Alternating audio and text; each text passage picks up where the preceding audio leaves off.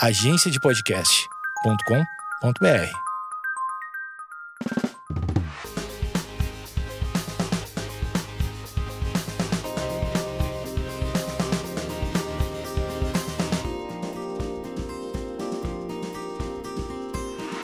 Oi, gente, tô começando aqui mais um podcast, mais um episódio.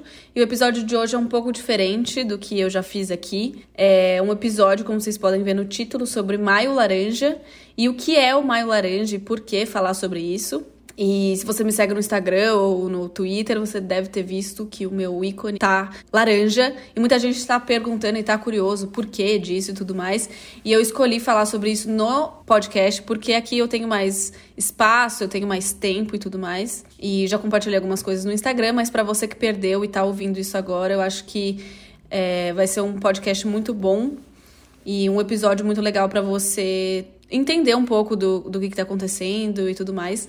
E dia 18 de maio, agora, é, acontece o Maio Laranja, que é uma campanha de conscientização sobre abuso é, contra né, o abuso sexual infantil. Na verdade, muita gente já falava sobre, mas criaram é, essa campanha é, associando o laranja e tudo mais. É muito doido a gente falar sobre isso nesse tempo e é muito louco também como a gente pode fazer isso, né? Seja nas redes sociais, seja Agora, mais do que nunca, a gente precisa usar mais todos os nossos meios virtuais e tudo mais. E eu ter mudado é, a, a, foto do meu perfil, isso chama muita atenção e é justamente para isso é, realmente para chamar a atenção das pessoas, para as pessoas que não sabem o que está acontecendo ou que não estão por dentro do assunto. É, e eu acho que é muito fácil a gente saber que isso acontece e ignorar isso, mas falar sobre isso ajuda muitas pessoas não só as mães, os pais, né, os responsáveis pelas crianças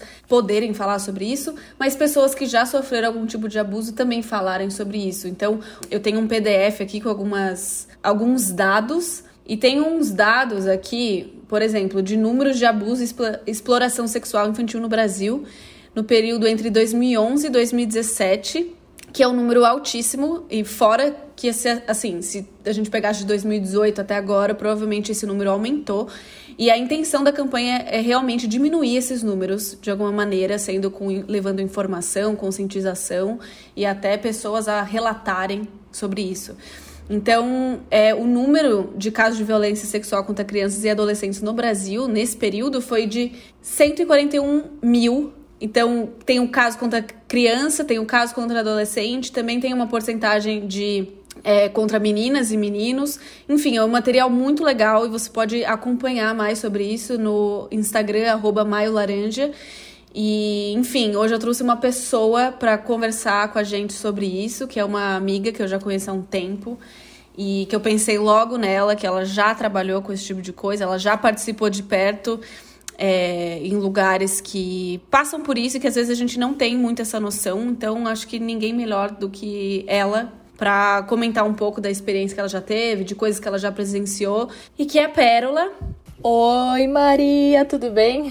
Bem, você? Tudo ótimo. Obrigada por ter topado participar desse episódio. Acho que, como eu disse, né, você foi uma pessoa que veio muito na minha cabeça, porque você já é, acompanhou um pouco de perto. Eu também já tive essa experiência, mas eu queria que você falasse um pouquinho disso como que foi o seu primeiro contato com esse, uhum. com esse mundo, né? Porque é, uma, é um mundo fora da nossa realidade, na realidade de muita gente. Eu queria que você contasse um pouco. Eu primeiro quero agradecer porque é, há muitos anos o, o dia 18 é lembrado, né? Uhum. Fielmente por quem trabalha com isso. É, sobre um dia especial contra o abuso e a exploração sexual de crianças e adolescentes. E ver essa onda laranja tomando conta do Instagram, do Facebook, do Twitter, de todo mundo, assim, é muito bonito. É muito bonito mesmo. Dá a esperança de que talvez isso possa acabar uhum. e os números possam diminuir é, no Brasil, no mundo, porque pode tomar uma proporção maior do que aquilo que a gente imagina. Então é muito legal ver isso acontecendo. Bom, eu, como você sabe, você esteve lá comigo, né? Eu morei durante um ano é, em Recife, em Jaboatão dos Guararapes, trabalhando especificamente para uma casa de acolhimento chamada Vila Betânia, que tem um trabalho espetacular. E a, a Vila Betânia é vinculada a uma ONG chamada Shores of Grace, que também faz um trabalho dentro de comunidades e nas avenidas de Recife, né? Então, eu realmente assim vi de perto é, essa situação. E fora esse meu um ano de trabalho específico ligado a isso, eu tinha viajado já ao Brasil em alguns lugares que o turismo sexual é muito visto, né? Principalmente nas cidades que são muito bonitas, nas praias muito lindas. Então, é, eu cheguei aí para outros lugares e ver é, essa realidade acontecer, tanto no sertão quanto é, em cidades grandes como Fortaleza. E é muito triste, assim, é muito difícil. Eu falo para você que as primeiras vezes que eu via, eu me lembro perfeitamente, assim, da primeira vez, da primeira vez que eu vi com os meus próprios olhos essa situação, sabe? De um homem muito mais velho com uma menina. É, eu chorei muito e foi muito difícil. Eu, eu tinha ido para Fortaleza, é, conhecer realmente um trabalho de, de uma base missionária lá junto com uma amiga que, traba que trabalha contra isso, luta contra isso, trazer conscientização para essas adolescentes, para as crianças que acabam se prostituindo porque a família impõe isso, coloca sobre elas um peso de que, tipo, olha, se você não for, se você não for lá, se o cara é, não se deitar com você, a gente não tem comida. Então, isso, isso é relatado como abuso, esse é considerado um abuso, a prostituição infantil é considerada crime no Brasil, né? E eu lembro que eu cheguei lá e as pessoas falaram assim: olha, a gente vai conhecer uma casa é, onde essas meninas ficam e os homens vão até lá. Eu falei: ah, não, mas eu vou chegar lá, vai estar tá tudo muito de boa, né? Tipo, não vai ser tão explícito assim. Mas não. eu lembro que eu entrei, era um lugar muito escuro e eu vi umas meninas de 13, 12, 14 anos, assim, meninas de tudo, não tinha nem ainda o corpo 100% formado, sabe? E homens, assim, da idade dos meus avós, é, do meu pai, do meu tio, junto com essas meninas e beijando essas meninas, passando a mão nessas meninas. E eu lembro que eu saí de dentro daquela casa lá e eu sentei na calçada e eu comecei a chorar muito, mas eu chorava muito, eu chorava muito. E aí uma das pessoas veio conversar comigo, é, me, tentando me acalmar, e ali naquela rua muitas meninas também estavam andando e os carros paravam e conversavam com elas. E eu comecei a ficar apavorada com aquilo. Falei assim, gente, não é possível que na cabeça delas isso é normal, isso se torna normal. E eu comecei a conversar com aquela pessoa que já trabalhava com isso há muito tempo e ele começou a me explicar que isso é sim considerado né, como abuso, mas na cabeça delas, é, desde muito cedo, elas foram despertadas para uma sexualidade que não faz parte da infância, da adolescência, né? A maioria delas foi abusada dentro de casa por pessoas de confiança, né? Os próprios dados mostram que mais de 50% acontece dentro das próprias residências, então ela torna aquilo, a, a cabeça dela, é, é literalmente colocada como se, ah, tá tudo bem se uma pessoa de confiança fez isso comigo, então não, não tá errado. Tá, tá tudo bem aqui, não, não tem nada demais. E os dias vão passando, a maioria daquelas meninas são realmente assim, tem uma condição de vida muito ruim, e elas acabam se colocando nessa situação para levar dinheiro para casa. A maioria das mães sabem, dos pais sabem, algumas delas já têm até filhos. Então, foi a primeira vez assim que eu vi isso mas sabendo que as meninas é, estavam se colocando a, a essa condição, né? E aí logo depois eu tive a oportunidade de ir para Recife, que foi assim, que mudou a minha vida realmente.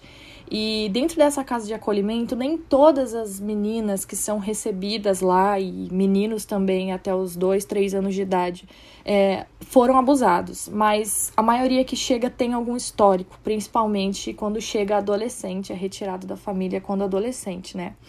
E ver isso assim de perto e ver a transformação que pode ser feita na vida de alguém que foi abusado, por simplesmente você mostrar que ela tem valor como pessoa, que existe um valor é, na aparência dela, que existe um valor que Deus olha para ela e vê ela como alguém especial, é muito bonito, sabe? É, eu cheguei a ver meninas e ver histórias de meninas que chegavam lá e elas tinham medo do abraço, do toque, porque aquilo em algum momento foi invasivo para elas, né?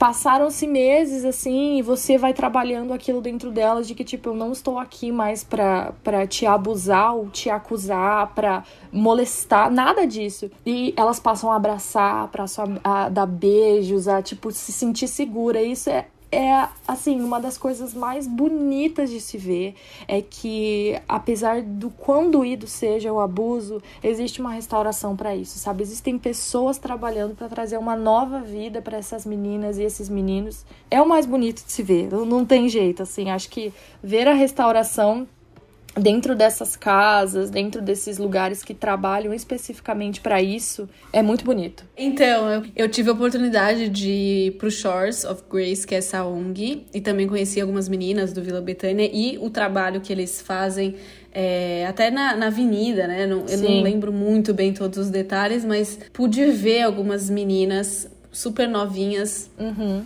É, à noite, assim, e que realmente isso é uma realidade para elas, é uma coisa muito comum e normal. Uhum. E mas também pude ter a experiência de conhecer outras meninas que já foram restauradas, né? Eu tenho uma, umas meninas muito marcantes, que foram marcantes para mim quando o período que eu fiquei lá, fiquei, sei lá, oito dias, sete dias, foi bem pouco, mas foi muito intenso. E é muito louco, porque às vezes a gente acha que, meu Deus, a gente não pode falar sobre esse assunto, a gente. Ou é um assunto super delicado, não vamos falar sobre, mas falar sobre ele é, traz restauração, traz meninas que às vezes elas nem sabem que elas já foram, mas elas lembram que foram, ou elas não sabem nem identificar que isso é um abuso. Uhum. Porque, como você disse, né, às vezes aquilo tá tão inserido na realidade dela que foi uma pessoa da própria casa e que ela não acha que aquilo foi um abuso mas aquilo roubou alguma coisa dela, aquilo foi muito agressivo para ela. E até uma das coisas dessa campanha que é muito legal que eles falam sobre,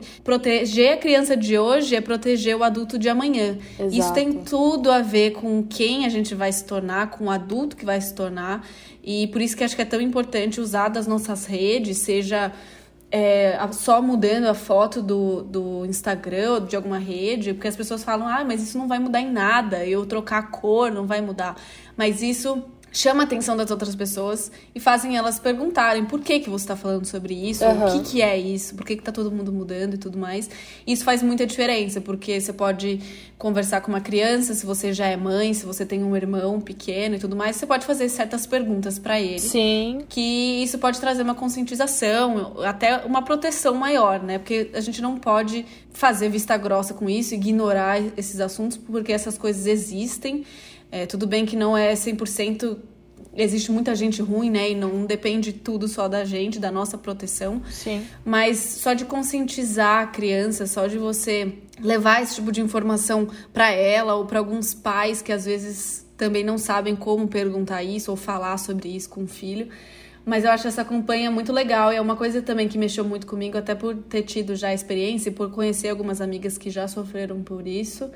Então, eu acho muito importante falar sobre. Essa questão da conscientização é extremamente importante. É, eu, eu passei por isso também, das pessoas perguntarem: ah, mas o que, que eu faço para mudar? Tipo, só mudo minha foto? Ok, mudando a sua foto já tá ajudando bastante.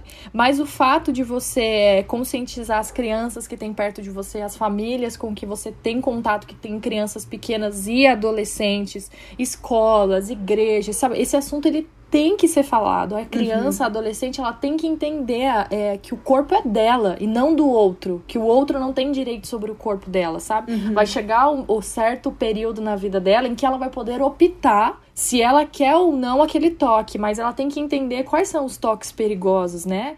E isso é muito importante. Existe bonecos terapêuticos como se fosse hum, esses fantoches mesmo, bonequinho, ursinho, que eu lembro que no Betânia eles trabalhavam muito com isso e era muito legal. Eu cheguei até a comprar em São Paulo e, e levar para lá. É, o boneco, ele tem todas as características de um, de um adulto mesmo, de um corpo de adulto, né? Então, ele tem as partes é, íntimas e tudo mais.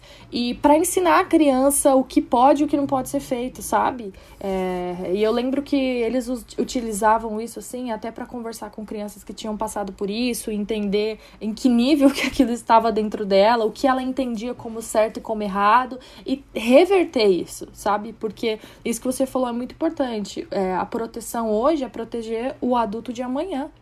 É muito nítido isso. Pelo menos cada pessoa, acho que. Eu, eu nunca fui abusada, eu nunca passei por essas situações, mas eu conheço alguém que sim. É a mesma coisa que você acabou de falar. Você conhece amigas, você tem amigas. É uma realidade muito mais próxima do que a gente imagina.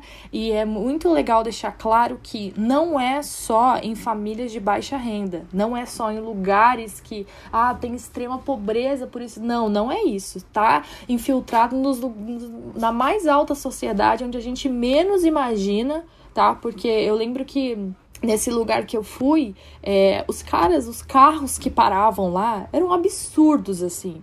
Então, assim, é, gente, não, não é só em dentro de casas de pessoas que têm uma baixa renda ou que têm, sei lá, um pouco menos de acesso à informação tá em todos os lugares, em todos os lugares. Infelizmente, hoje a gente encontra é, com essa realidade que é tão difícil, tão doída, mas que se a gente começar a trabalhar para uma conscientização, aos poucos é possível ver a mudança e a diferença.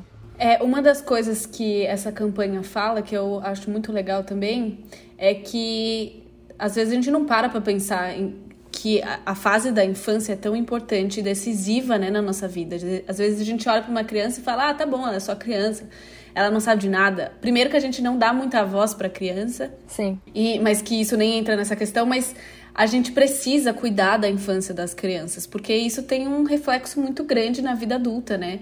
Então é uma parte, é uma fase que a criança está se desenvolvendo, que todo mundo passa por essa fase, todo mundo já foi criança ou é.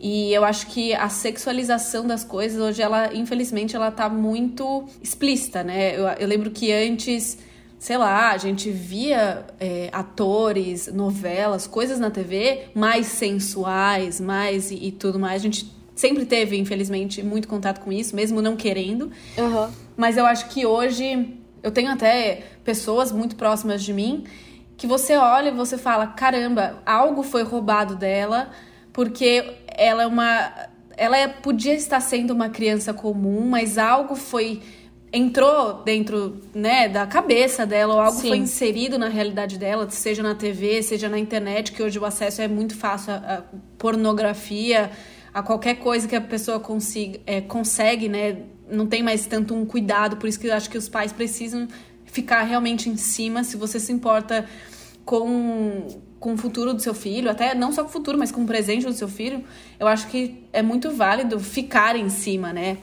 É óbvio que é, eu falo isso porque eu tenho um irmão pequeno e eu sei que, que isso é muito importante. Não só fazer vista grossa e falar, ah, mas ele é adolescente, ele tá nessa fase mesmo e tudo bem, mas falando sobre essas coisas e trazendo a consciência, é, eu acho muito importante falar sobre isso primeiro dentro de casa para que a pessoa não simplesmente sei lá, tenha o parâmetro de vida ou de realidade e pela internet, porque acho que não é um, um parâmetro para ninguém, né? É uma coisa muito. Sim. Não dá para você simplesmente olhar para uma coisa na internet e falar, ah, tá, isso aqui é o normal. Eu acho que quando a gente aprende as coisas dentro de casa antes, com os nossos pais ou com, com os nossos responsáveis, aquilo se torna mais fácil de lidar. E o Maio Laranja ele propõe, além de defender as crianças, né, é que a gente também precisa dar um auxílio, dar um suporte para as pessoas que já cresceram, já são jovens, já são adultos, mas que eles ainda carregam essa marca do abuso, porque é realmente uma marca que não tem como desfazer o que aconteceu, mas tem como a gente falar sobre e se curar disso. Eu também nunca sofri esse tipo de abuso, mas como eu já falei, né, tem pessoas próximas de mim que já sofreram e que hoje foram curadas por isso e que conseguem falar sobre isso e ajudar outras pessoas também. Então, uma, uma pessoa quando ela tá curada, é, ela cura outra pessoa, né? Então, aquele perdão que ela liberou faz com que outra pessoa também comece a enxergar a vida de uma, de uma outra forma, de um outro lado, assim, é, o que é muito importante. Então, quanto mais pessoas que passaram por isso falarem sobre isso, encoraje ainda mais pessoas que estão agora. E assim, isso vira uma, uma cadeia, né? E eu imagino que quando você dá voz a isso, você começa a amedrontar esses abusadores, né? Quando eles começam a ver os resultados de quem fala, é, o que acontece com quem abusa, ah, ele realmente foi preso, ele realmente está pagando pelo que ele fez, você começa a trazer um medo para aquela situação, tipo, não, eu não vou fazer isso porque realmente o Brasil tá tá pegando sério nessa situação. Então o cara ele vai pensar, o cara ou a mulher, porque tem mulher que também faz isso, duas, três, quatro, cinco, seis vezes antes de cometer um, um ato de, de abuso, né? Eu me lembrei é, de, uma, de uma cena falando de, sobre a criança você proteger o adulto de amanhã, né? que eu lembro que eu tava lá no Betânia, eu ficava muito tempo lá, lidava muito com as adolescentes e com as crianças, né? E trabalhava muito, muito com elas a questão da sexualização é, para entender, assim. Então, a gente sabia o histórico de cada uma, claro, né? E você e dava para ver assim quando algumas sexualmente eram mais afloradas, é porque realmente já tinha um histórico de que de, tinha passado por algum abuso e tudo mais. Então a gente tentava trabalhar ao máximo o valor delas, o valor do corpo dela, para ela entender é, que aquilo tem valor, não, não pertence ao outro, pertence a ela, né? E eu lembro que eu tava lá um dia e chegou uma criança de seis anos e eu, eu lembro que a, a polícia que foi deixar lá, né, com assistente social, enfim, e aquela criança ela gritava muito, muito, muito porque tinha que soltar da mãe. E eu tava dentro da sala, eu lembro que, nossa, ela gritava tanto que todas as vezes que eu conto essa história, eu consigo ouvir, assim, a, o, o grito que ela dava de desespero de ter que soltar da mãe dela. E aí eu lembro que é, uma das cuidadoras foi lá, conseguiu tirar ela e eu eu tava lá e eu sei, eu sei que acabou sendo uma das primeiras pessoas a, a conversar, a brincar com ela tal. Então, naquele momento quando ela chegou, como eu fui uma das primeiras pessoas com que ela viu, falou e conversou e brincou com ela, acho que ela sentiu uma certa segurança, sabe?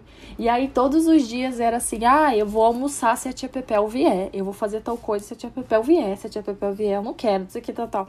E a gente ficou muito próximo, assim, sabe? Eu, eu lembro perfeitamente dela, depois chegaram as duas irmãs dela, que eram menores que ela, só que aos poucos é, come, eu comecei a, a perceber mesmo, assim, sabe? É ela começava a cantar umas músicas com uns palavreados assim completamente desapropriados para para a idade dela, fazia algumas coisas com o corpo assim que você falava, meu, ou ela viu isso em algum lugar, ou não sei, sabe? Tipo, uma sexualização muito cedo assim nela.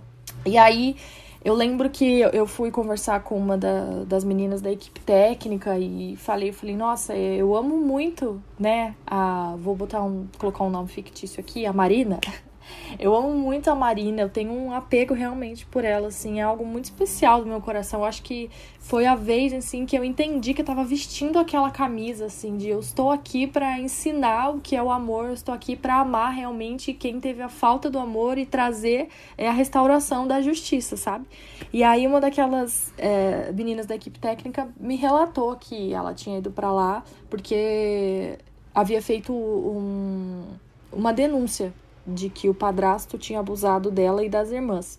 E que o dela era um caso praticamente já que eles já sabiam que tinha acontecido. E nossa, aquilo acabou comigo. Eu lembro que eu fui embora muito mal, assim. Era uma menina tão ai, tão doce, tão menina de tudo, tão criança, assim, sabe? Gostava de brincar de boneca. Era uma coisa assim que eu ficava, meu Deus, como alguém teve coragem de fazer isso? E todos os dias ali lidando com ela, ensinando tarefas de escola e aquela coisa, você vai assim, pegando o amor pela situação, pela criança, que é muito difícil. E eu tava em casa, eu tinha acabado de voltar do Betânia, era um fim de tarde, e o meu telefone tocou. Era ela por vídeo. Ela, tia Pepel, tô indo embora. Nossa, meu coração. Falei assim, aonde eu vou levar essa menina? Não, meu Deus, não pode levar essa menina embora. Eu tava desesperada. E aí eu falei, como assim você vai embora? Aí ela, tia Pepel, eu tô indo embora, eu tô indo de volta pra minha casa. E eu, quê? Como assim pra sua casa? E aí uma da, das meninas da equipe técnica, a Sil, pegou e falou assim, vem pra cá correndo, dar tchau pra ela, que o carro já tá aqui pra levar ela e as, e as irmãs embora. Eu sei que era um trajeto, tipo, que levava uns 15 minutos para chegar no Betânia a pé. Eu fiz em 5 minutos, assim, chorando, assim, suando, naquele calor de Recife, assim. E eu chorava e no meio do caminho falava assim: Deus, por que Deus? Por que tá levando ela de volta pra casa dela? E eu chorava. E aí eu lembro que eu cheguei lá, ela tava no portão, ela correu, me abraçou, me beijou. Eu falei, eu tô indo embora pra minha casa. Mas a felicidade dela, sabe, era assim, tamanha. E aí, quando ela entrou no carro, foi embora com as irmãs, deu tchau. Eu sentei numa mureta que tinha lá e eu chorava, eu chorava, eu chorava muito. E eu lembro que a Sil sentou do meu lado tentou me acalmar. E é porque a gente vive as histórias, sabe? A gente ama como se fosse filho. Assim, eu, não, eu não sei te explicar, mas é uma coisa fora do normal. Você passa a amar como se fosse seu. Uhum. E aí eu chorava muito. Eu falava assim, Sil, por que ela voltou pra casa dela? E aí ela me falou: olha, não, na verdade ela tá voltando pra casa dos tios. É, é uma, a parte da família dela é outra. Eu falei, mas mesmo assim, mas ela tinha que ficar aqui. Eu chorava. Aqui a gente sabe, a gente tava restaurando tudo que tiraram dela, não sei o quê. E eu lembro que a Sil falou assim para mim: Sabe, Pérola, é, ela conheceu a maldade humana. Infelizmente, ela conheceu o toque da maldade humana.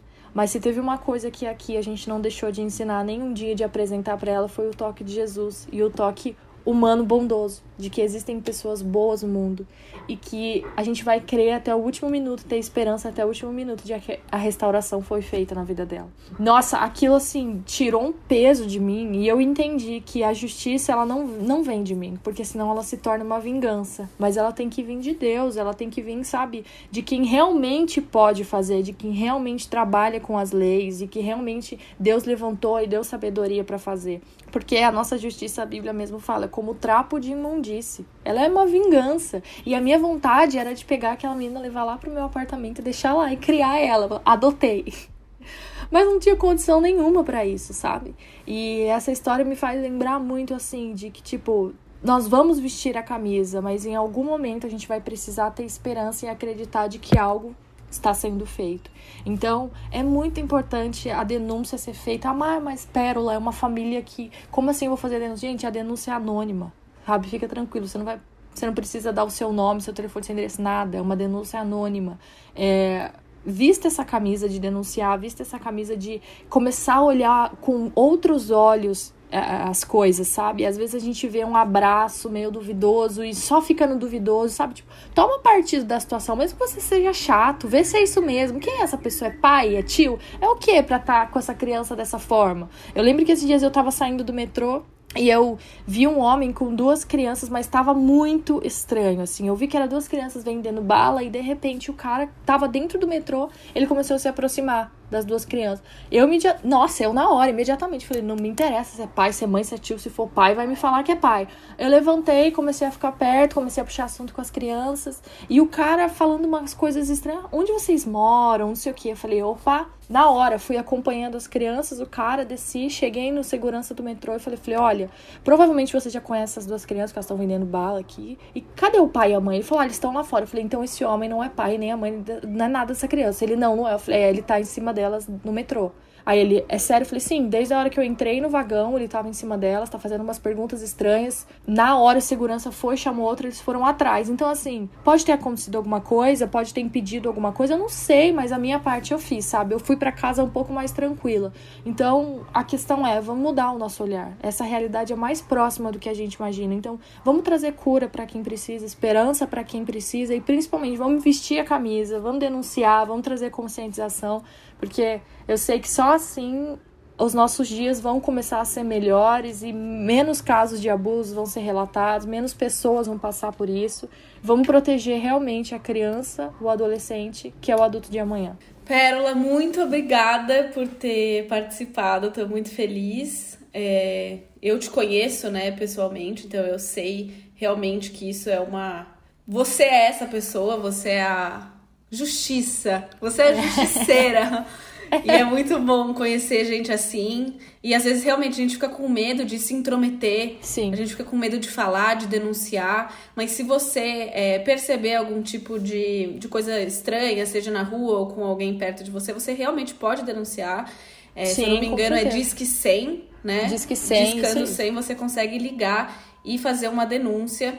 A intenção é, dessa campanha é justamente falar sobre isso, é trazer conscientização e eu espero que você tenha ouvido é, esse podcast com, sei lá, com outros olhos e que isso te abra é, novas visões ou que isso te dê uma sensibilidade para falar sobre isso.